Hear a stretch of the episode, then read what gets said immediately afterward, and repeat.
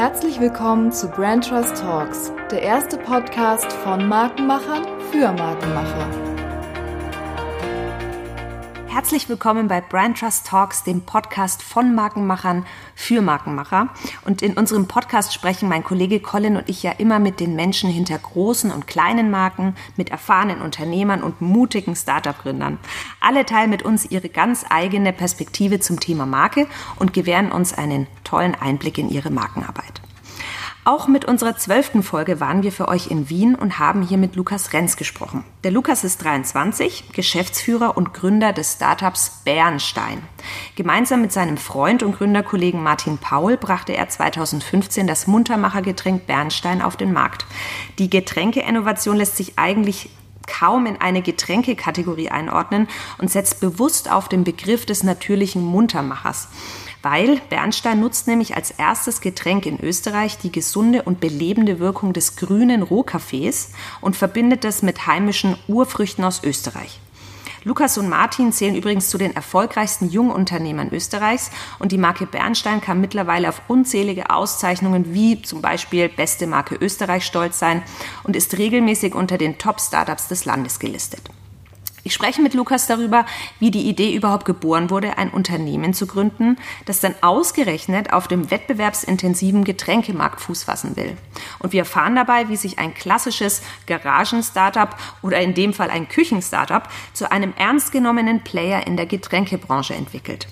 Lukas erzählt uns dabei, wie man eine Marke von der Pike auf aufbaut, also ganz konkret, wie man von der Produktidee zum erfolgreichen Markenaufbau vorgehen kann. Wir diskutieren auch, was ich spannend fand, warum ein Format wie die Höhle der Löwen nicht immer das Richtige für ein Startup ist.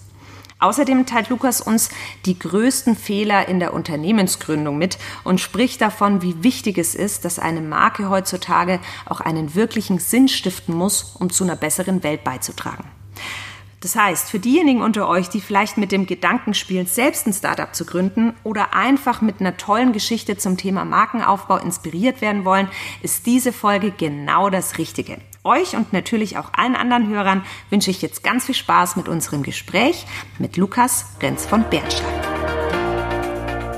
Hallo Lukas, schön, dass du da bist und unserem Ruf gefolgt bist, herzukommen nach Wien. Vielen Dank dafür. Sehr gerne. Hi. Ähm, hi. Äh, es ist ja so, ich bin so froh, dass ich endlich auch mal mit einem ähm, Start-up-Gründer sprechen kann. Da hat Colin mir schon was voraus. Der hat nämlich schon mit Linus Banse gesprochen. Das ist auch so ein, so ein Start-up-Typ, äh, der da irgendwie schon drei Marken äh, auf den Markt gebracht hat. Und jetzt darf ich auch endlich mal mit so jemandem sprechen. Ich freue mich. Jetzt werde ich gleich rot. ja, ich bin's auch schon. Von daher passt ja. Ähm, magst du dich und ähm, die Marke Bernstein, um die es ja heute auch geht, bitte mhm. kurz vorstellen für alle Zuhörer. Ja, sehr gern. Also im Grunde wir ähm, bauen seit 2015 unsere eigene Getränkemarke auf, Bernstein. Das ist eigentlich eine Herleitung gewesen, dazu mal, äh, weil wir gesagt haben, wir wollen ähm, die neue Generation des Trinkens auch abbilden. Wir wollen nicht äh, die klassischen Energy Drinks kopieren oder Eistees und Colas, was da eh zu Haufe gibt, sondern wir wollen unser eigenes Ding machen. Wir wollen den Leuten einen neuen Zugang zum Getränkemarkt auch bieten.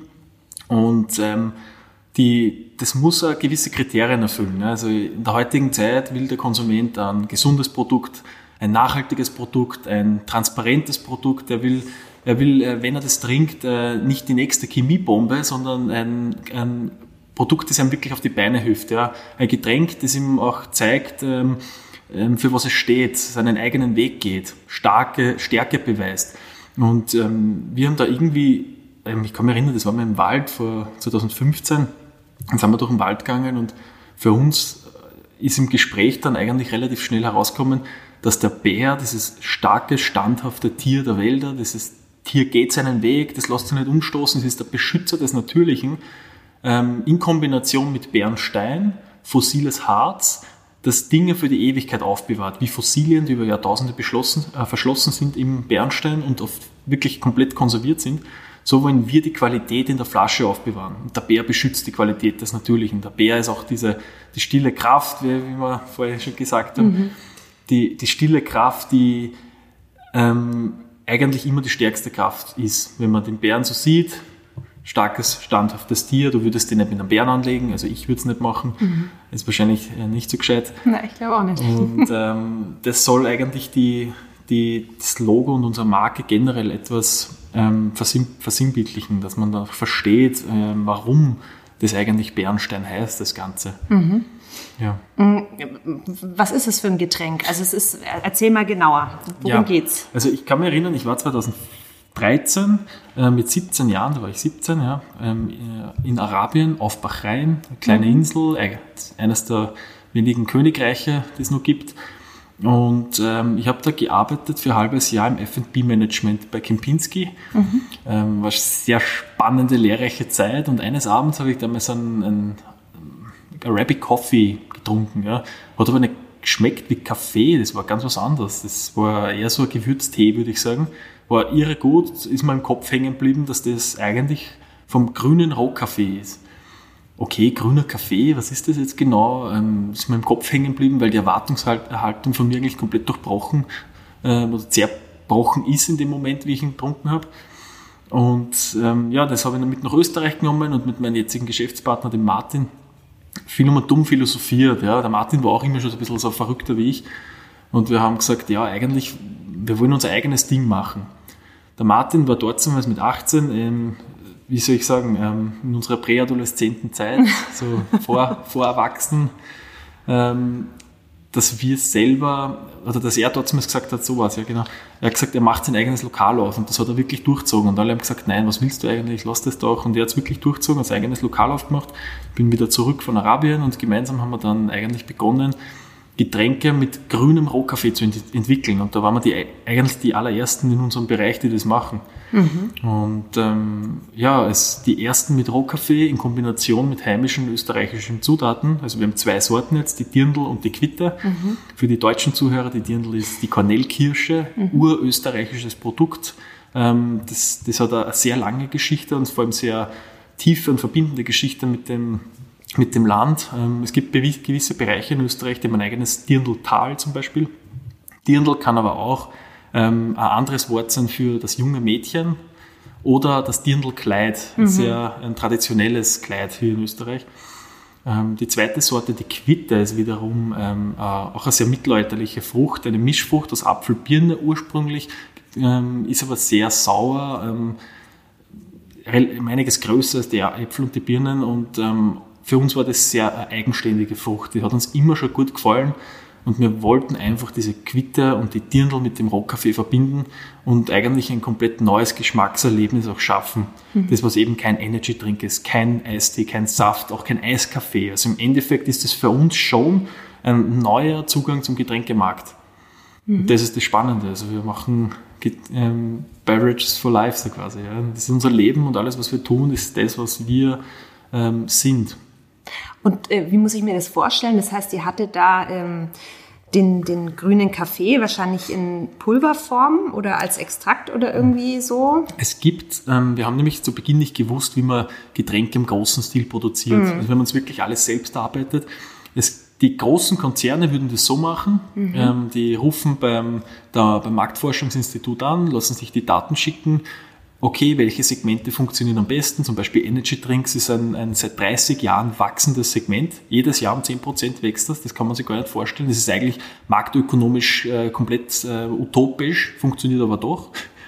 Und wächst seit 30 Jahren oder zum Beispiel letztes Jahr ist der Eiskaffee wieder gewachsen oder Mineralwasser ist auch gewachsen. Und dann gibt es halt so wunderschöne ähm, Entwicklungen, dass der Konzern sagt, okay, Energy Drinks ist gewachsen, Wasser ist gewachsen, was machen wir? Eine Water Energy Variante, mhm. logischerweise.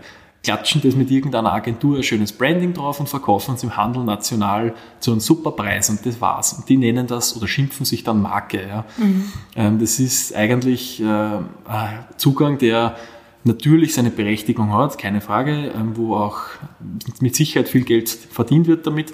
Aber da können wir nicht von Marken sprechen, da können wir nicht von Leben und Herzblut sprechen. Mhm bei uns ist es so, wir haben uns das alles selber erarbeitet, nach bestem Wissen und Gewissen, haben viele Fehler gemacht, haben oft in den Dreck gegriffen, ähm, daraus gelernt, wieder aufgestanden, Kappel gerichtet und weitergegangen. Mhm.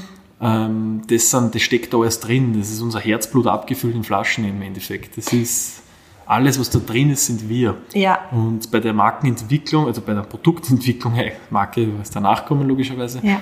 aber bei der Produkte, Produktentwicklung war das so, ähm, das, was wir erst zwei Jahre später erfahren haben, weil die Großen, wie gesagt, holen sich die Marktdaten, genau das wollte ich nur sagen, und ähm, gehen dann zu einer Aromafirma und die liefert ihnen dann den Grundstoff und der wird einfach mit Wasser aufgegossen, Zucker zugesetzt, abgefüllt und verkauft. So machen es die Großen.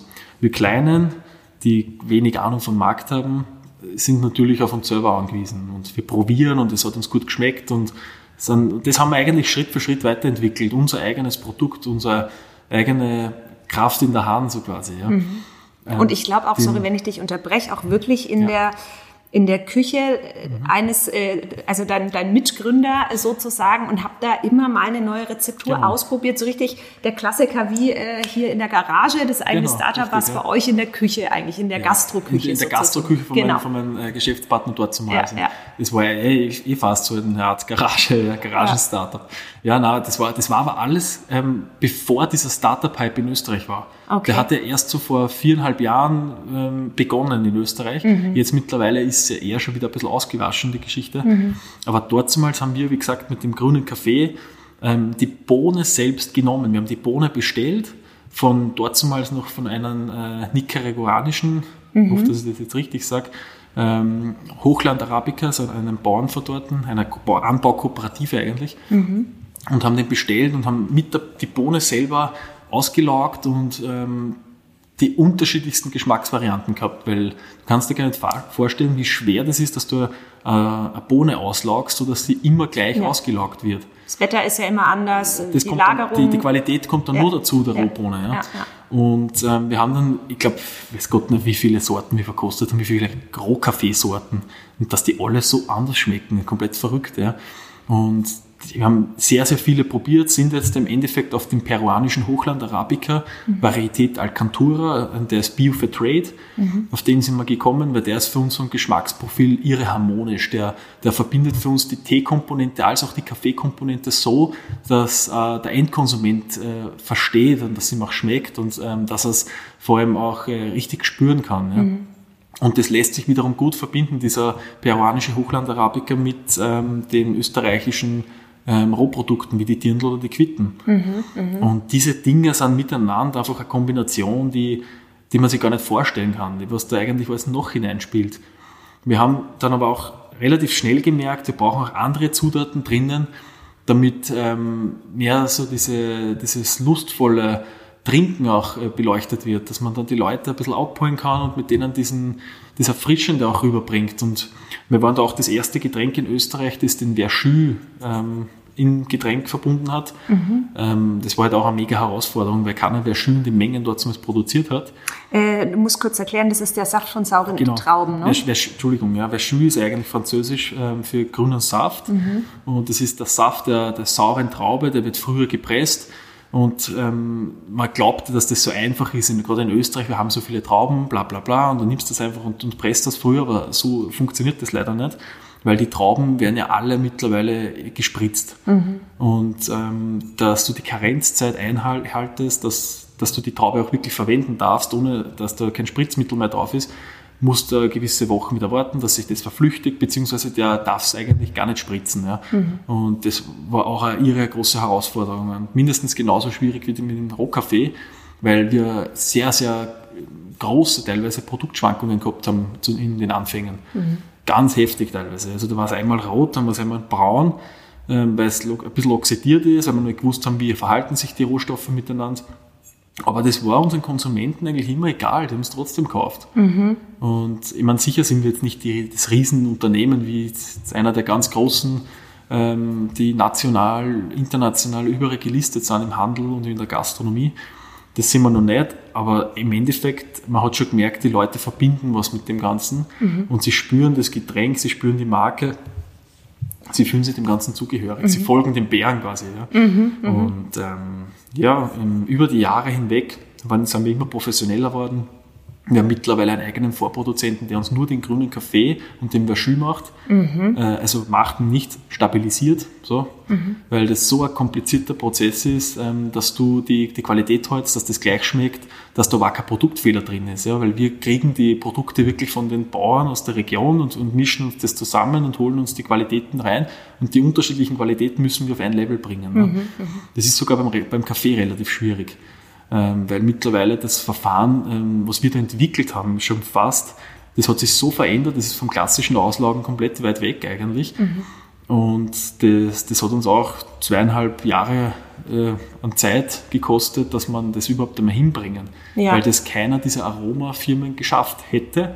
Und die Firmen, die den Rohkaffee schon hatten im Sortiment als Extrakt, das Extrakt war gelb und hat noch nichts geschmeckt. Mhm. Das kannst du vergessen. Und das war, das war keine Qualität, das war wahrscheinlich irgendwas da drinnen, nur kein Kaffee.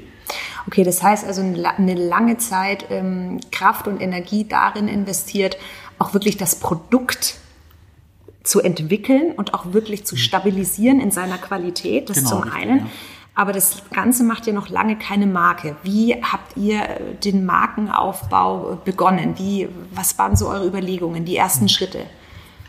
Also im Grunde, ähm, das war auch, da ist sehr viel aus der Intuition passiert, ähm, einfach aus dem, unserem täglichen Sein und Tun.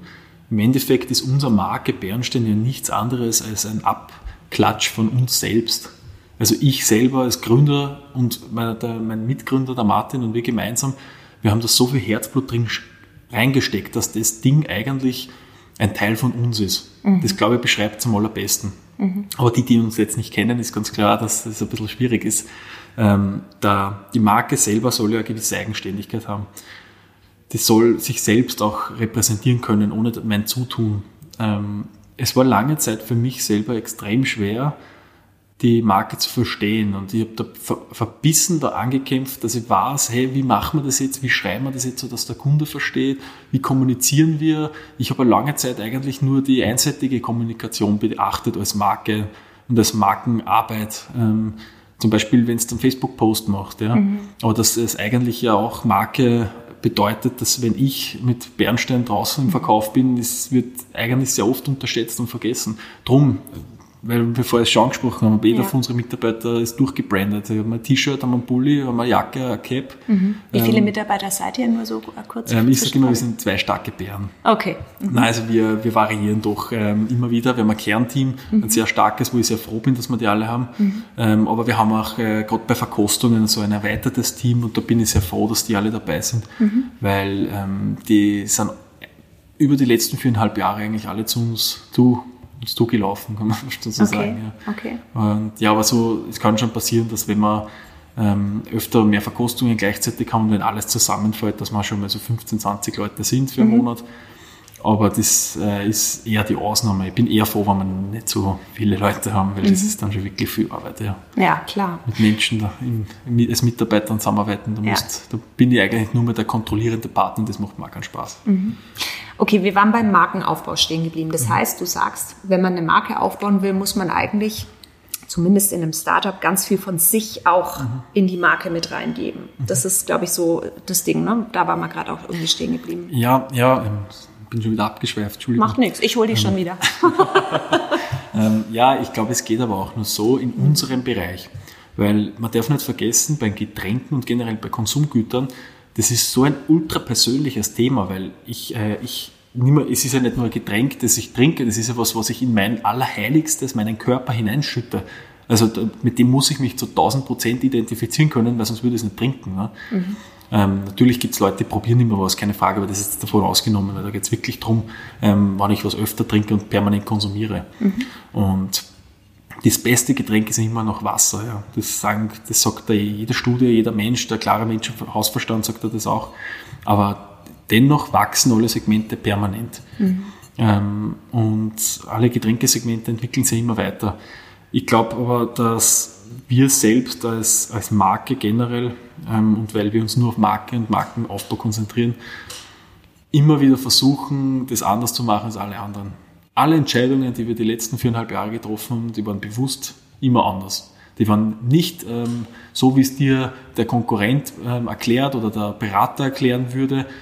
die waren immer eigentlich aus einer absoluten Eigenständigkeit vor uns, wie zum Beispiel, ähm, wie wir den Handel hätten listen können mhm. in Österreich, haben wir eigentlich gesagt, na, das wollen wir nicht. Ähm, unsere Strategie war, Schritt für Schritt über die Gastronomie aufzubauen, weil der Gastronom ist für uns eigentlich der, der, der beste Opinion Leader. Ja? Der, jeder, jeder Kunde, jeder Gast, jeder Mensch sucht sich seinen eigenen Gastronom aus, wo er gern hingeht und mit dem er gut kann. Und wenn der Gastronom da zum Beispiel ein Bernstein anbietet, passiert da ein gewisser Image-Transfer. Mhm. Unsere Marke stärkt den Gastronomen, der Gastronom stärkt unsere Marke und äh, gemeinsam ist man dann eigentlich ein starkes Duo. Mhm. Man muss auch wissen, der Gastronom listet nicht so gern Produkte, die im Handel national gelistet sind, mhm. weil es ja nichts Besonderes mehr ist. Mhm. Und die, das Argument kommt da sehr oft bei uns, ja, nein, ähm, ich, ich will euch nicht, weil euch gibt es ja schon überall. Aber Red Bull verkauft er, er verkauft mhm. Kaffee, er verkauft dann irgendein Wasser von einer großen äh, Wassermarke. Mhm. Also das sind alles Argumente, die zählen eigentlich nicht. Mhm. Ähm, der Gastronom ist ein scheues Tier und den muss man halt für sich gewinnen. Mhm. mhm. Und ich glaube, das zählt natürlich alles dazu, ja, zu dem ganzen Aufbauprozess für uns, das, äh, diese verschiedenen Zugänge, die wir pflegen. Ja. Wir sind viel auf, auf kleinen Events, ähm, aber natürlich auch auf großen Events. Und vieles passiert einfach äh, durch Zufall, muss mhm. ich ja mhm. ganz ehrlich sagen. Wir können das wenigste planen bei unseren Aktivitäten. Wie zum Beispiel, ähm, das war vor ein paar Monaten, war man, war man auf der kompletten Rückseite vom Standard Österreich, mhm. äh, mit also wirklich so groß, ganz Österreich, ich glaube 100.000 äh, Auflage. Mhm. Ähm, das, der Standard ist ein Medium, das lesen wirklich nur, sage ich mal, eher ganz eine spezielle Zielgruppe. Also mhm. wirklich Leute, die sich doch ein bisschen auskennen. Ja formulieren wir es einmal so. Und das war für uns halt der Wahnsinn, dass wir da zufällig reingerutscht sind, aber auch nur aus dem Grund, ähm, weil dem äh, gerade das Sujet ausgefallen ist mhm. und wir innerhalb von zweieinhalb Stunden ein Sujet aufstellen mussten. Dafür haben wir halt einen super, super, super Rabatt gekriegt mhm. und genauso arbeiten wir. Sehr viel mhm. mit sozialem Kapital, ähm, sehr viel auch mit dem mit Zufall, mit den Menschen selbst. Und wenn ich mir die letzten viereinhalb Jahre so anschaue, ähm, hätte eigentlich in diesem ganzen Prozess, wie wir auch Marke leben und denken, es hätte nichts anderes sein dürfen. Mhm. Alle Fehler, die wir gemacht haben, die waren zum richtigen Zeitpunkt. Mhm. Wir haben daraus gelernt, wir haben uns aber auch schnell wieder angepasst, damit wir einen richtigen Weg finden. Alle Dinge, die so passiert sind, ich meine, ich nenne es jetzt Schicksal, nenne es jetzt Zufall, ich habe keine Ahnung, aber die haben echt alle so passieren müssen. Ja. Ich gebe da, wirklich, ich gebe da das schriftlich, wenn wir vor drei Jahren dort zumal, wie wir diesen, den Staatspreis, also die Nominierung zum Staatspreis Marke des Jahres Österreich geschafft haben, als einzige Lebensmittelmarke in Österreich, das war auch ganz schön, ähm, und wir die Handelslistung danach gemacht hätten, mhm. durch die Aufmerksamkeit, ich, ich wette, uns gibt, würde es heute nicht mehr geben. Mhm. Weil einfach diese ganzen kleinen Minischritte davor, sprich, wie wenn du ein Haus aufbaust und du baust ein Haus auf nassem Fundament, nassen Beton, das, das kann nicht gut gehen. Ja. ja, und da schließt sich auch, weil äh, wir hatten es vorhin davon, dass ihr die Dinge anders macht, entgegen mhm. all dem, was Berater sagen. Und dann hast du gesagt, ihr, ihr seid eigentlich über die Gastroschiene rein. Und das ist genau das, was du jetzt sagst. Da hattet ihr so ein großes Angebot. Ihr hättet mhm. so krass gelistet sein können mhm. und habt euch bewusst dagegen entschieden, ja. weil ihr sagt, dass diese, diese organisches, das organische Wachstum einfach anders funktionieren muss. Ja, in unserem Bereich bei Getränken sowieso, weil da, ich, ich ich habe mich doch, oder ich bin mittlerweile, glaube ich, in dem Getränkebereich oder generell Konsumgüterbereich relativ gut drinnen, dass ich ungefähr weiß, äh, wie der Markt und wie der Konsument so tickt. Und wenn du eine Marke aufbauen willst, dann geht das nicht von heute auf morgen. Mhm. Und da, jetzt gebe ich da den besten Vergleich, der eigentlich immer zielt, also abzielt auf das und der immer zieht vor allem. Das ist, du kannst eine Marke im Konsumgüterbereich, vielleicht auch in anderen Bereichen, das weiß ich nicht, aber Konsumgüter kann ich sagen, du kannst eine Marke da immer vergleichen mit einem Menschen. Mhm. Ich, ich traue mich den Vergleich jetzt aufstellen, weil eine Marke bei uns ist wie ein Mensch, der auf die Welt kommt. Unser Bernstein ist auf die Welt gekommen. Ja. Das war ein kleines Baby, das hat nicht gewusst, das hat nicht gewusst wer es ist, äh, was es tun darf, das hat noch nicht einmal reden können. Jetzt nach viereinhalb Jahren, jetzt kann es schon reden, Jetzt kann es auch gehen, also eh schon mittlerweile vor drei Jahren, aber mhm. jetzt ist es eigenständiger geworden, jetzt weiß es mittlerweile schon, ah, okay, das sind meine Eltern, das ist meine Umgebung, das ist mein Markt, das kann das sagen, das darf ich tun. Manche Dinge weiß schon, was ich nicht tun darf. Mhm. Und es entwickelt sich immer weiter und es wird immer eigenständiger, es wird immer, ähm, ähm, eckiger, kantiger, mhm, weißt? Mhm, mhm, und so denke ich, so muss unsere Marke sein. Ich will nicht sein wie ein Schwamm, der sich durch den Markt durchzieht, der sich so dreht und wendet, wie jeder meiner Konsumenten es haben will. Das, das darf nicht sein. Mhm. Ich muss da eigentlich eher der Hirte sein, der ganzen Schafherde, der, der, wo die Leute dem folgen möchten, ja. Also ja. in dem Fall Bärenherde. Ja. Ähm, wo die uns folgen möchten, ja. Die, die, die wollen mit uns den Weg gehen, die glauben da ganz fest dran. Wie Simon Sinek auch schon gesagt hat. Ich meine, empirisch ja immer noch nicht irgendwie, also nur empirisch erhoben, aber nicht irgendwie verifiziert in, in einer wissenschaftlichen Form, aber dennoch glaube ich ganz stark daran, dass das doch irgendwo was haben muss, weil mhm hält sich ja, weiß Gott, wie viele Jahre schon, dieser Golden Circle. Ne? Ja. Aber ich finde das so stark, weil im Endeffekt, wenn dieser gemeinsame Glaube an etwas ist, diese Vision da ist, mhm. Mhm. und die Vision hast du als großer Konzern einfach nicht, wenn du was nach historischen Daten, nach Marktstudien aufbaust und rausschießt, nur damit du Geld verdienst, mhm. da kann ja gar nicht, da kann dir das ja gar nicht passieren, dass du eine Marke aufbaust. Wenn du von Vision sprichst, was ist denn eure Vision? Ähm, wir wollen die Getränke der neuen Generation sein eigentlich. Ja. Mhm. Also du sprichst die Millennials an? Ähm, ganz stark, aber logischerweise, weil wir selber auch dazu gehören. Mhm. Ähm, da tun wir uns sehr, sehr leicht.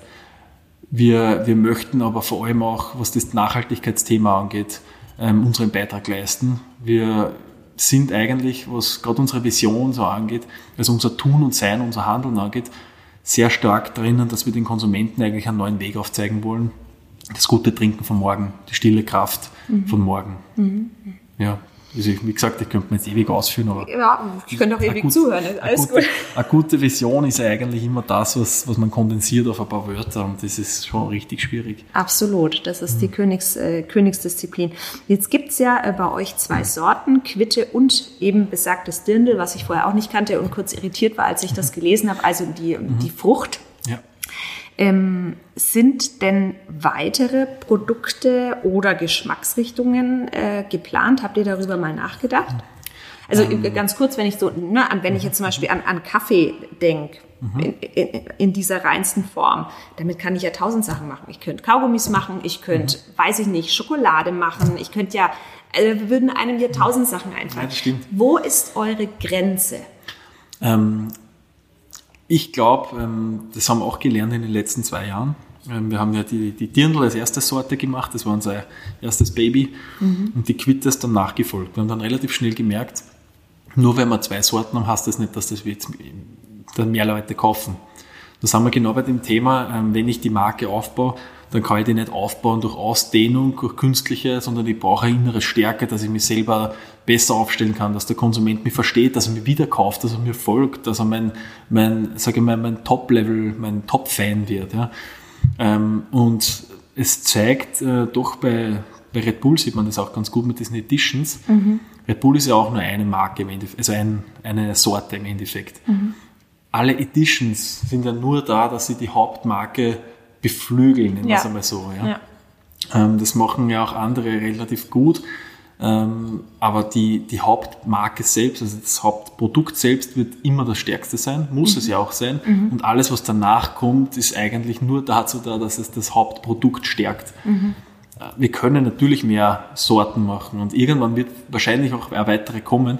Aber ich, wir haben das, was wir schon gesehen haben, was wir gelernt haben, das Thema ist, du kriegst jetzt dadurch nicht unbedingt mehr Kunden. Mhm. Ich meine, wenn es wirklich um fundamentale Unterschiede geht, was einfach dem einen, keine Ahnung, der eine ist allergisch auf Koffein, na logisch trinkt er dann das andere, weil ja. da kein Koffein drin ist. Da, da braucht man gar nicht reden. Mhm. Aber wenn es um das Thema, ähm, wie soll ich sagen am besten, in, individuellen Ausdruck geht und ich will mich selber irgendwo definieren über eine, eine Brand und ich, ich liebe Bernstein über alles und trinke immer die Dirndl, na sicher werde ich die Quitte auch probieren, aber ich, ähm, und wenn mir die Quitte besser schmeckt, trinke ich ab und zu vielleicht ein paar Quitte, mhm. ähm, Quitten dazu. Aber die Dirndl wird mein, meine, immer meine Nummer eins bleiben. Mhm. Und noch ganz nach dem Beispiel, wer war der Erste? Ne? Wer war der erste Mann am Mond? Wer war der erste am Mount Everest? Und jetzt sagen wir den zweiten, ne? den ja. weißt schon immer. Ja. Und das ist eigentlich auch ein bisschen der, der Zugang zu dem Ganzen. Ähm, weil was willst du im Endeffekt? Was müssen wir tun? Wir müssen Meta machen, Ware verkaufen, Menge mhm. verkaufen. Mhm. Und ähm, du, es ist die Frage, ob ich jetzt so viel mehr verkaufe, nur weil ich mehr Sorten habe. Mhm. Das ist aber jetzt eine gute Überleitung, weil ich habe mich gefragt, was eure Wachstumspläne sind. Mhm. Weil am Ende, ich meine, Eines, eines der Erfolgsgeheimnisse äh, jetzt auf Produktebene ist ja, dass ihr heimische Zutaten habt mhm. ähm, und die dann mit grünem Kaffee vermischt. Jetzt äh, mhm. irgendwann sind die heimischen Zutaten ja begrenzt. Wie ah, geht man damit um? Sagen. Nein, hat, hat Österreich genügend Beeren und äh, Dirndl, um da äh, euch zu beliefern? Ähm, das, das würde ich schon sagen. Also, okay. haben, also es würde wahrscheinlich für Österreich, Deutschland und die Schweiz reichen. Mhm. Aber du musst ja so denken, es kauft jetzt nicht jeder Deutsche und jeder Österreicher und jeder Schweizer jeden Tag zwei Flaschen. Das ist, wenn, wenn wir das schaffen würden, dann, mhm. dann, dann, können sie es eh anschnallen da in Salzburg unten. Ja. Aber ähm, das, ist ja, das ist ja nicht der Fall. Ja. ja. Ähm, das Schöne ist, du, du wächst ja mit. Ja. Unser, unser Plan, unser Wachstumsplan war eigentlich immer das organische Wachstum. Es darf gar nicht zu schnell gehen, weil alles, was schnell da ist, ist meistens auch schnell weg. Mhm. Und man darf auch nicht vergessen, dass der Konsument, der braucht ja Zeit, um mhm. Dinge wahrzunehmen, um Dinge zu verarbeiten, zu, zu spüren, vielleicht sogar weiterzuerzählen, sich selbst damit irgendwie zu verknüpfen. Weil denk an dich selber, du bist auf, auf Instagram, auf WhatsApp, auf Facebook und scrollst durch und eine Sekunde später weißt du schon immer, was du gesehen hast. Mhm. Mhm. Diese, diese kurzlebige Art, die in der heutigen Zeit ja unsere Gesellschaft bestimmt, das kann nicht die Zukunft sein. Mhm. Das ist ja auch nicht. Du merkst ja, dass wir, wir Menschen sind in den letzten Jahrtausenden keine einzige Sekunde schneller geworden in unserem Handeln, in unserem Sein und in unserem Tun. Wir sind ja genau dasselbe chemische Computer, unser Gehirn, wie, wie dort damals. Ja. hat sich vielleicht ein bisschen verändert, aber wir sind nicht schneller geworden. Mhm. Wir glauben nur, dass wir schneller sind, aber das macht uns fertig, das stresst uns ja innerlich. Ja? Und dadurch gibt es ja diese Pseudo-Krankheiten, Burnout, Bore-out, ähm, ähm, Stress-out, was da nur alles mit Outs dazu kommt. Aber ich, ich glaube einfach, dass wir genau der, der, sag ich mal, der Gegenwind sind. Mhm. Weil wir bewusst wieder auf die, die Kraft des Menschen, die er ja eh in sich hat, wieder bauen. Wir geben ihm die Kraft zurück. Bernstein ist die stille Kraft, die ihm hilft, die ihm wieder aufbaut, die ihm weiterbringt, die er nicht durch künstliche Getränke und künstliche andere Sachen wie diese Energy Drinks oder die ganzen anderen Produkte, wo jetzt überall schon Koffein drinnen ist. Mm. Letztens stehe ich beim Supermarkt, gibt's Koffein, Kaugummi und lauter so Geschichten. Ja, ja. ja. Das ist ja abartig. Da ist mhm. überall synthetisches Koffein drinnen, das mischen sie rein als Pulver. Ähm, es gibt aber andere Varianten mit Guarana und natürlichen Koffein, ja. Es gibt aber, sogar Hanfkaugummis, habe ich letztens du, gesehen. Du dich, ja, aber du pusht dich selber so künstlich hoch mm. und ich glaube, das ist eigentlich das, was es nicht sein sollte. Mhm. Ähm, jetzt sprechen wir ja die ganze Zeit über Marke und Markengrenzen und Ausdehnung und äh, Markenaufbau. Wie ist denn deine Definition von Marke eigentlich? Was verstehst du unter einer Marke? Also Marke ist für mich das Tun, das Sein, das Handeln ähm, eines gewissen, ob, ne, ich würde jetzt gar nicht sagen Objekts, weil Mensch ist genauso eine Marke. Ja? Mhm. Äh, de, ein, das Tun, das Sein, das Handeln vielleicht, das ein das etwas einnehmen kann beim Kunden, mhm. eine Position einnehmen kann, mhm. mit dem dich der Kunde identifiziert. Ich sage auch gern Anker im Kopf dazu. Mhm. Weil ähm, die Marke selber oder das Logo selber ist ja nicht die Marke. Ne? Das ist ja nur der, die Oberfläche. Die Oberfläche, der, das, was sich in der Gehirnwindung verankert und dann die ganzen Aktivitäten, die einzahlen. Ob ich jetzt da nett war zu meinem Kunden und ihm angelächelt habe, ganz nach dem Watzlawikschen Syndrom, man, oder Axiom, Entschuldigung, wie man sagt, ähm, die Geschichte mit dem Hammer. Mhm und er mir dann die Flasche nachschießt im Nachhinein oder ähm, wenn ich ihn anlächle ähm, und er mir vielleicht dann eine Flasche abkauft, das zählt auch alles dazu. Also diese ganze Kommunikation ist jetzt nicht nur ein Printzettel äh, oder irgendwas, sondern das ist ja das ist ja jede Aktivität, die wir tun. Das ist ja auch, wenn wir jetzt, äh, wie wir es äh, vor ein paar Monaten gemacht haben, mit unserem Golfturnier an die St. Anna Kinderkrebshilfe gesponsert mhm. haben, den kompletten Reinerlös. Das sind alles so kleine Schritte, die zählen dazu. Und da bildet sich ja der Mensch ein Bild. Weil eine Marke ist ja auch irgendwo ein Mensch, wie ich vorher gesagt habe. Absolut. Und will ich mit diesen Menschen reden, will ich mit dem verkehren, will mich mit dem äh, gerne blicken lassen, ist mir der sympathisch, ähm, das, das macht ja aus. Ne? Wieder mal, also wir sollten öfter miteinander reden, wieder mal perfekte Überleitung. Ähm, wenn eure Marke ein Mensch wäre, mhm. wie würde denn dieser Mensch aussehen? Boah, das ist eine super Frage. Ähm, im, im, im, Grunde, ich glaube, er sitzt vor dir. Okay. Ähm, ja, schon. Ja, ich, jetzt sehe ich dich, aber die anderen sehen dich nicht. Beschreib dich doch mal, wie ja, du aussiehst. Nee, aber jetzt mal. Ähm, Na, also männlich, weiblich.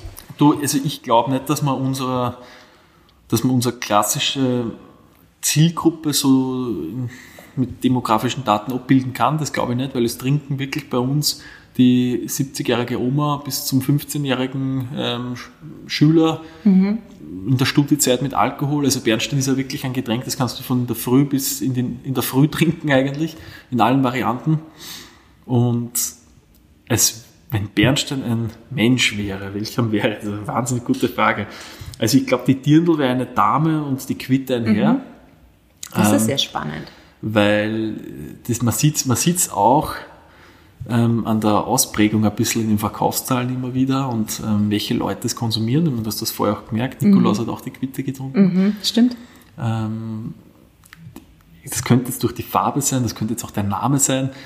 Ich glaube aber, es ist das Gesamtbild. Die Quitte, ähm, die Quitte wird wahrscheinlich eher der urbanere, dynamische Typ sein und die Dirndl ähm, wahrscheinlich auch so urban, aber vielleicht auch ein bisschen ländlicher mhm. ähm, und sehr geerdet, ähm, selbstbewusst, ähm, straightforward, offen, weltoffen und das trifft auch für beide zu. Ja. Okay, aber konformistisch. Das, okay. das sind Werte, die, die, ziehen, die, ziehen, die ziehen sich auf die Marke, aber ich tue mir wirklich schwer, dass ich jetzt sage, die, Ja, aber das ist doch schon Marke, mal ganz gut. Die Marke ist jetzt der und der. Ja. ja, na gut, aber so ein bisschen ein Bild hat man ja jetzt schon. Wenn man jetzt noch weitergeht und sich überlegt, welche Charaktereigenschaften hätte dieser Mensch denn? Ja, also wie gesagt, also der wäre auf jeden Fall ähm, zuvorkommend, höflich, respektvoll, mhm. der, aber auch sehr, sehr weltoffen, der will, der will seine Wurzeln nicht verlieren, aber gleichzeitig die Welt ähm, erobern, Bäume zerreißen, wie man so schön sagt, weil er ja die Kraft in sich hat. Und mhm. ähm, weil er ja selber den Weg, die Kraft hat, dass er den Weg geht. Ja. Mhm. Und ist er laut oder leise? Er ist eher der sehr gewählt. Mhm. Er hat nur was zu sagen, wenn er was zu sagen hat, aber das zieht dann. Mhm. Und das ist Bernstein auch. Also wenn du das in die Runde, Bernstein in die Runde dieser ganzen Getränkemarken stellen würdest, und da hast du dann diese, die Ecke mit den Energy Drinks und dann die, die Colas, die Eistees, die Nearwaters, Smoothies und alle schreien die Botschaft raus, ja, kauf mich, weil ich bin der Beste oder ich gebe dir Energie oder ich schmecke so gut oder ich bin zuckerreduziert, ich habe wenig Kalorien, dann steht Bernstein da und sagt einmal nichts. Mhm. Aber wenn es dann was sagt, dann sind alle leise. Mhm. Und das sind wir. Mhm. Wer ist denn euer Wettbewerb eigentlich? Habe ich mir auch so überlegt. Also sind es mhm, die Kaffee mhm. Lattes der Welt? Ist es tatsächlich mhm. Red Bull oder irgendwie doch ein, ein, Eistee, wo ja auch dann oftmals auch Koffein mhm. mit bei ist beim schwarzen Tee? Ja, ja. Oder Gegen, habt ihr gar keinen Wettbewerb? Habt ihr eine ja, eigene also, Kategorie? Was ist da los? Also ich glaube, ich glaub, dass das äh, kein Wettbewerb, das ist utopisch das in der heutigen Zeit, weil horizontal gesehen ist ja alles ein Wettbewerb, was uns irgendwie, was man irgendwie trinken kann. Ja ob es ein Wasser ist, ob es ein, ein, Red Bull ist oder ob es ein Fritz Cola ist oder wie sie halt alle heißen. Ähm, ich glaube, der direkte Wettbewerb ähm, für Bernstein, nachdem wir uns so massiv auf Marke konzentrieren, auf, auf jeden kleinen Schritt ähm, und äh, nachdem jeder einzelne Schritt da so wahnsinnig wichtig ist, ähm, würde ich sagen, wir fallen definitiv einmal in die Independent-Szene rein. Mhm. Alle unabhängigen Drinks, ähm, beziehungsweise alle frischeren, neueren Drinks, die da reinfallen, weil die Leute ja eigentlich immer was Neues auch haben wollen und sich dieses Neue auch dementsprechend zeitgemäßer präsentiert für gerade für Millennials zum Beispiel, ja, wenn wir jetzt von Zucker reduziert, vegan, Bio, Fairtrade und diesen Dingen reden. Mhm. Aber ich glaube ganz stark, ähm, viele dieser Marken sind da eigentlich nur schönere, eine schönere Umschreibung für ein Segment das es ja schon seit Jahren gibt und wo sie halt eigentlich nur das nächste MeToo sind. Mhm. Ich glaube aber, dass wir als Marke ganz stark, ähm, dadurch wir so eigenbestimmt sind und unseren eigenen Weg gehen möchten, nur mit denen konkurrieren, die das genauso machen. Und da gibt es in Österreich, glaube ich, eh nur zwei, drei, die sich da wirklich bemühen drum. Und weil die genauso so eine Story auch haben. Die sind halt historisch gewachsen, Schritt für Schritt gewachsen. Und bei denen geht es halt nicht darum, dass ich sage, ich, ich blase jetzt nur Menge raus und eine Listung nach der anderen, weil es geht nur darum, gelistet zu sein, weil die Menge kommt dann eh schon, wenn ich im Regal stehe, mhm. was ein Blödsinn ist, weil schau da an, wie viele Getränke das es da gibt im Supermarkt. Ich habe gar keine Zeit, dass ich mir das anschaue. Mhm. Und von daher, wie gesagt, es gibt schon eine Handvoll, die, dort würde ich auch Fritz Kohler und so dazu zählen. Mhm weil die natürlich einen eigenen Weg gehen, das Ding zu zweit aufgebaut haben, super sympathisch mit dem Konterfei natürlich als Logo, mhm. mit der ganzen Story dahinter, man, das ist ein Wahnsinn, ja. haben es gut gemacht. Und ähm, ja, viele gibt es dann eigentlich eh nicht mehr. Ja. Man, sieht, man braucht nur ins Independent-Getränkeregal reinschauen, alles was ein bisschen alternativer ist und sich schon seit längerem hält. Mhm. Also zwei, drei, zwei, drei Jahre drinsteht, da weißt du, die sind wirklich, die haben eine die haben wirklich eine Story auch dahinter und die glauben die Leute dran. Ne? Ich meine, das ist natürlich schon das Schöne an, an euch. Ihr habt natürlich schon eine, das habe ich mir vorhin gedacht, als du so gesprochen hast, ihr habt schon eine tolle Geschichte auch zu erzählen. Mhm. Ja, also zum einen mit dem Markennamen, dann natürlich auch, äh, wie das alles passiert mhm. ist, dann in, in, in dem Gast, in der Gastroküche und so. Das sind, das sind natürlich und auch dieses ganze Thema Natürlichkeit und äh, Stille und Selbstbestimmtheit und all die Buzzwords, die auch irgendwie für die Millennials so super spannend sind. Ja, total. Da habt ihr eine mega Geschichte am Ende zu erzählen. Du hast vorhin irgendwann mal gesagt, ähm, wir haben viele Fehler gemacht. Mhm. Und die waren auch alle gut. Was waren denn so deine oder eure besten Fehler? Mach die besten Fehler, wow. Die besten Fehler. Ähm. Beste im Sinne von Fehler sind, hatten wir vorhin schon drüber gesprochen, mhm. eigentlich was Gutes. Du, absolut. Also ich glaube, Fehler ist, äh, ein Fehler ist nie etwas, was man negativ sehen soll. Ähm, ganz nach dem Motto des Dalai Lama, in jedem Moment das Positive zu sehen. Mhm. Ähm, es gibt ja, sometimes you win, sometimes you learn, sagt man ja. Ne? Mhm. Und ich glaube, ähm, die besten Fehler von uns, ja, da war ganz am Anfang, wenn man Menschen falsch einschätzt. Das war ein Riesen-Learning. Was wir schon auf Leute vertraut haben, die uns eigentlich in Österreich sagt man das Hackel ins Kreuz, mhm. also die Axt ins Kreuz gehauen mhm. haben im Nachhinein. Ähm, da, da haben wir sehr, sehr viel gelernt, also diese soziale Kompetenz gestärkt. Gerade wenn man als Startup ja, loslegt, meinst ja, du, ganz, ne? ganz schrecklich. Also mhm. Also da kannst du gar nicht vorstellen, wie, viel, wie viele Pseudo-Investoren bei uns an der, an der, Kante schon waren und gemeint haben, ich gebe euch 200.000, 300.000 Euro und machen wir was draus und, und die eigentlich überhaupt keine Ahnung von nichts haben. Ja. Mhm. Ähm, wie viele ähm, wie soll ich sagen, wie viele Situationen es schon gegeben hat, wo dich gewisse Leute auch in die Enge treiben wollen, damit sie dir was Schlechtes anhaben möchten. Und jetzt denke ich mir immer wieder, wir sind so eine junge, kleine Bude und da hast du diese Neider. Mhm. Und es war in dem, also immer in diesen Momenten, dass du eh gemerkt, was das, äh, das Motiv ist dahinter, ja, was, was wollen die eigentlich? Also es war eigentlich immer der Neid in irgendeiner Form. Ähm, oder es war vielleicht auch die, die, der Neid, weil wir halt was geschafft haben, was die nicht geschafft haben. Ich meine, es klingt jetzt so, als wären das 100.000 Leute, so viel waren es auch nicht, ja, aber es waren doch immer ein paar so Momente, wo man wirklich nachdenkt und sich überlegt, pff, wow, jetzt sind wir eigentlich so klein und es ist jetzt schon so, so mühsam. Das war vor allem immer nach diesen Preisen, was wir gewonnen haben. Zum Beispiel 2015 waren wir innovativste Geschäftsidee ähm, des Landes Niederösterreich. Mhm. Und da waren wir auf dem Titelblatt überall drauf und ganz groß plakatiert und da hast du jetzt schon die, die höchste Form der Anerkennung, also den Neid schon gespürt. Oder diese Staatspreisgeschichte oder wir haben den drittbesten Businessplan von ganz Österreich gewonnen. Mhm. Wir haben 93 Punkte in, in also Verkostungsmagazinen, also ist eines der besten alkoholfreien Getränke Österreichs gekriegt. Ähm, wir haben auch den zweitbesten Cocktail der Welt gemischt in Paris. Oh. Den sechst, äh, Entschuldigung, den zweitbesten Europas und den sechstbesten der Welt, sowas. Also mit Alkohol auch sehr gut zu mischen. Kann man und auf der Website auch ganz tolle Rezepte sich angucken. Ja, genau, die haben wir auch dabei. Und das war, das war zumindest, also diese Menschen einschätzen und über das lernen, das war eines der, der größten Learnings, aber jeden Tag lernt man da viel dazu, weil ähm, da gibt es ja viele Leute da draußen. Mhm. Aber unter anderem auch ähm, die, die Produkt, die, die Produktionskompetenz. Also was, was da schon schief gegangen ist teilweise. Das willst du ja gar nicht wissen. Ja? Weil letztes Jahr hat man den Fall zum Beispiel, dass ein Vorlieferant uns einfach eine falsche Ware geliefert hat. Die war nicht stabil. Da haben wir diesen, diesen Schritt mit der Vorabstimmung, also was ich ja vorher erzählt mhm. habe, den hatten wir da trotzdem mhm. also nicht, oder was vor zweieinhalb Jahren, weiß ich nicht mehr. Ähm, egal, auf alle Fälle ähm, hat er uns das nicht gesagt, weil er hat glaubt, es geht durch. Im Endeffekt waren 18.000 Flaschen kaputt. Ne? Und es war ja keiner schuld.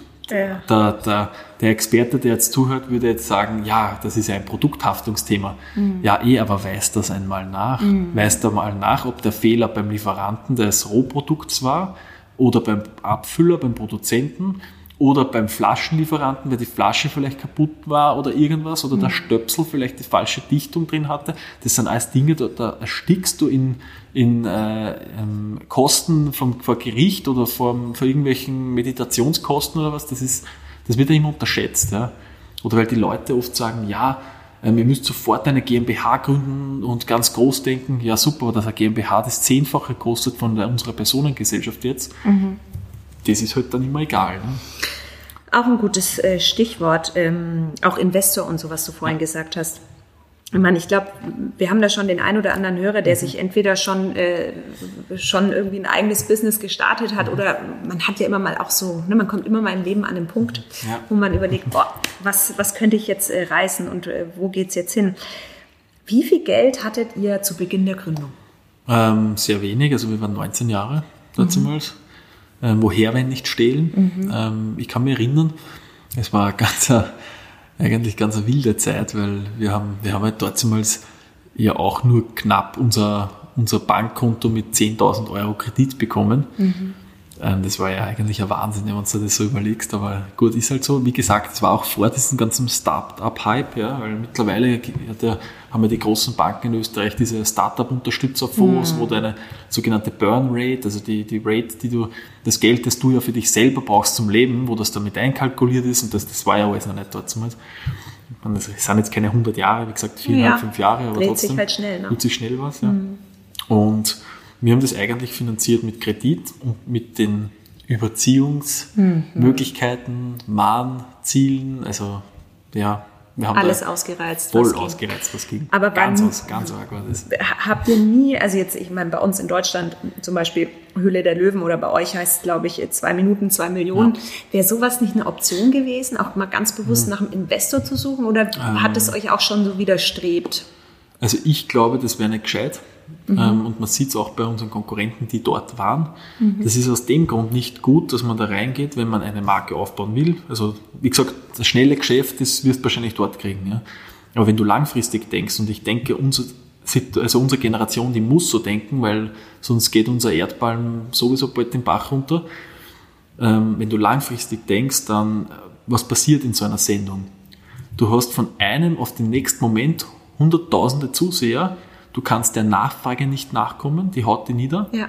Du, du kannst die, die Marke nicht richtig kommunizieren, vor allem wenn du so jung bist, äh, so Unternehmen, wie willst du das schaffen? Wie willst du das richtige äh, Wording hinbringen, das richtige Statement setzen, die richtigen Emotionen rüberbringen, wenn du nicht einmal dich noch selber kennst? Mhm. Wie soll das funktionieren? Vor allem in einem Konsumgüterbereich, wo das Trinken sowas Persönliches ist, wo jeder Konsument ja eigentlich ähm, so viele Kontaktpunkte mit Getränken hat wo, wenn du im Handel gelistet bist, und in Deutschland ist ja das noch viel schwieriger als in Österreich, weil du musst ja die, zum Beispiel Edeka, glaube ich, hat verschiedene Regionen, wo, und die Rewe hat auch mhm. verschiedene Regionen, du musst ja die einzelnen Regionen ansteuern, also Zentrallistung machen und dann die einzelnen Regionen ansteuern und teilweise sogar noch die einzelnen Filialen, damit sie dich überhaupt kaufen. Das, ob das jetzt hundertprozentig stimmt, da jetzt mir nicht unterschreiben, mhm. aber ich habe das schon vor ein paar Geschäftspartnern gehört, mhm. dass das ganz schlimm sein soll.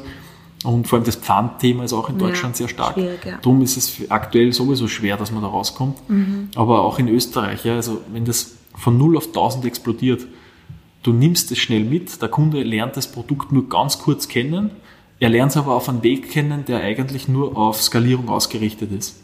Sprich, der verbindet keine Emotion damit, der verbindet kein Gefühl damit, der weiß nicht wirklich, was ist das. Er würde es zwar gern probieren, weil er zwar die Story kurz gehört hat, beziehungsweise die Benefits gehört hat, weil was geht sich in zwei Minuten aus bei solchen Pitches. Mhm. Ähm, und der geht vielleicht ins Geschäft, probiert es einmal, kauft es, ja, interessiert ihm nicht und der Kontaktpunkt ist vorbei.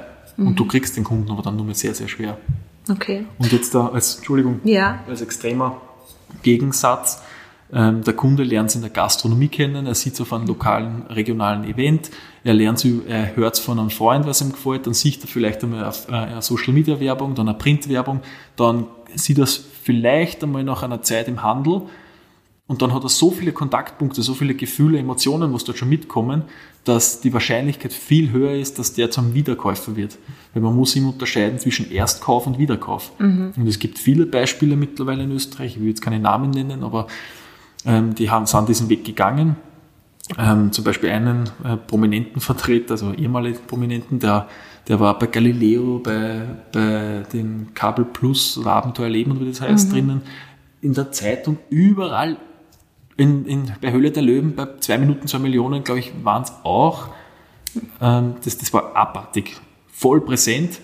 Sind heuer, heuer Notverkauf an eine andere Firma, weil sie sonst in Konkurs gegangen wären. Ah, das finde ich extrem spannend. Habe ich so noch nie gesehen. Aber deine These, die du gerade aufstellst, ist ja, wenn man äh, tatsächlich als Teilnehmer bei Hülle der Löwen, Mhm. sprich schnell viel Geld, schnell viele Kanäle, Skalierung ganz, ganz schnell, kannst du als Marke eigentlich Mhm. nicht nachhaltig organisch wachsen. Nein, das, so, das ist ja der, der ganz der krasse Gegenschritt dazu. Ja. Mhm.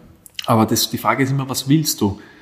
Ähm, ein Freund von mir zum Beispiel war jetzt vor kurzem bei der Höhle der Löwen, der hat dieses, äh, dieses Trockenfleisch, Rain, Mhm. Rain Cheer heißen die. Ja. Äh, Super coole Sache, ja. ich finde es wirklich toll. Also ich hoffe, er hört jetzt nicht zu, nicht, dass er mich dann ausrichtet.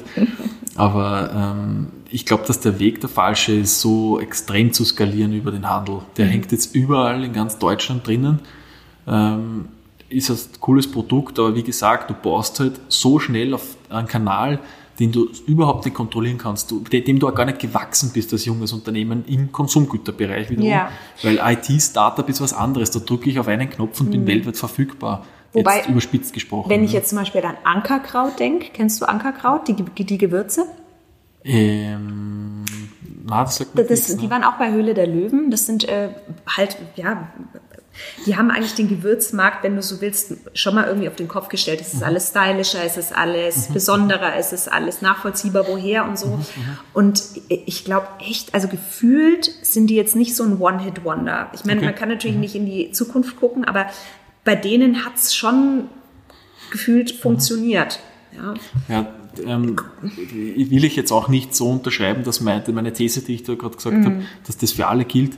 Aber bei uns in der Branche mit den Minimargen, geringen Deckungsbeiträgen, da ist es halt natürlich immer so ein Ding, wo du immer auf Langfristigkeit eigentlich denken musst. Bei Gewürzen, gut, wie viel Prozent Deckungsbeitrag hat man bei einem Gewürz? Wahrscheinlich um ein Vielfaches mehr als wir. Ähm, selber wie Kosmetik und so Dinge. Ja.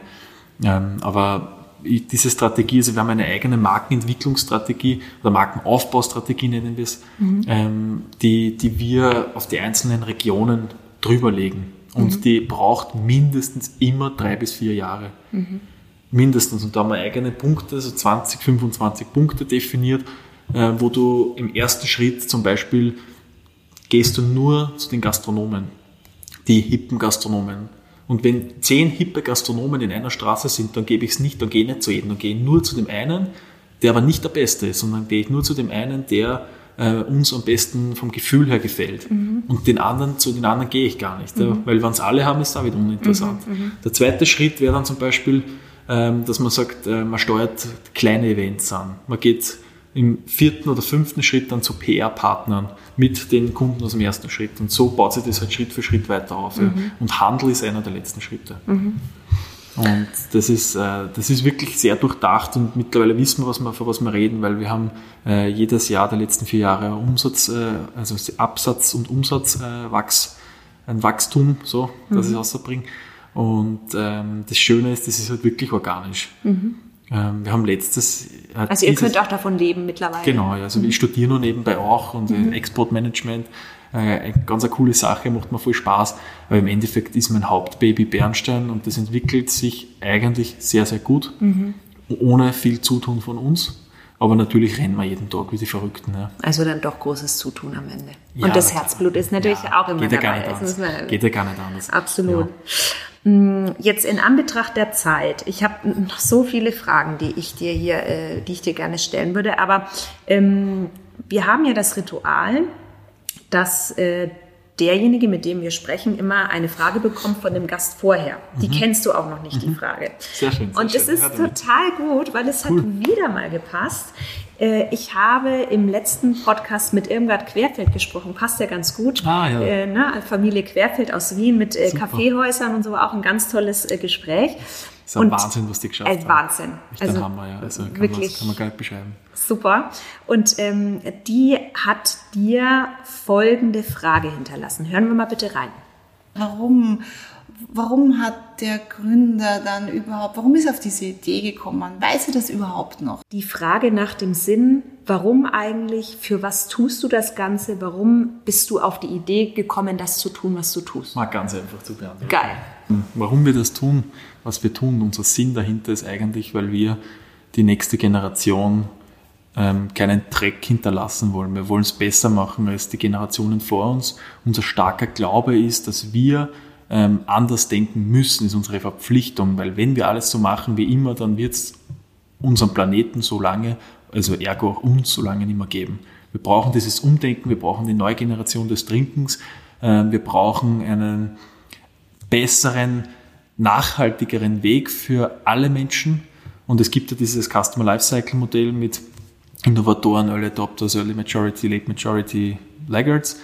Und ich glaube, das ist ein klassisches Innovatoren-Thema jetzt mal zu Beginn. Die Leute musst irgendwo mal abholen. Und wenn du die Innovatoren hast, dann kriegst du die Early Adopters. Wenn du die Early Adopters und die Innovatoren hast, kriegst du die Early Majority. Und so müssen wir das so Schritt für Schritt aufbauen. Mhm. Und das kann man relativ gut auch umlegen auf das, ja, weil ähm, jede Marke, jedes Ding, was da draußen passiert, in der Welt, in der Gesellschaft, man merkt immer, du hast am Anfang ein paar Leute interessiert's Mhm. Und du kriegst aber die andere Masse an Leuten nur, wenn die, die einen Leute dafür oder dagegen sprechen. Mhm. Oder zumindest sich äußern dazu und das weitererzählen. Und drum, gut Ding braucht Weile. Und wir wollen auf alle Fälle diesen Weg stark mitgehen und ähm, auch ein bisschen anführen. Mhm. Sehr schöne Antwort kann ich auch nur einen Punkt draufsetzen. Punkt. Ähm, Punkt. Aber wenn wir schon jetzt in der Zukunft sind, wo, wo, siehst du, wo seht ihr Bernstein in fünf Jahren? Nehmen wir mal vier, fünf Jahre, so, so die Zeit, die ihr bisher auch hattet. Mhm, mh. Jetzt legst du die Zeit nochmal drauf. Wo steht ihr da? Ähm, klar positioniert für ähm, die nächste Generation stehend, dass die Leute auch das mit uns verbinden, dass wir noch ein Stück eigenständiger sind, dass wir über die österreichischen Grenzen hinausgewachsen sind.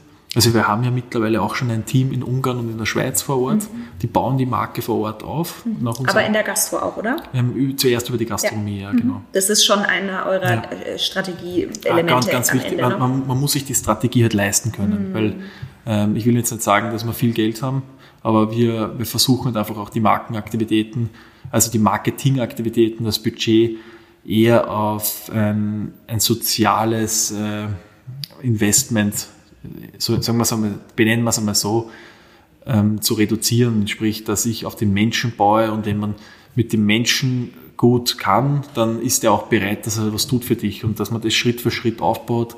Ähm, zum Beispiel mit dem Gastronomen gut kann und wenn man, wenn er dich mag, stellt er Tischaufsteller auf zum Beispiel. Ja. Mhm. Ähm, der, der, große Konzern muss dafür vielleicht ein Geld hinlegen. Wir kriegen es vielleicht, ähm, weil er uns mag.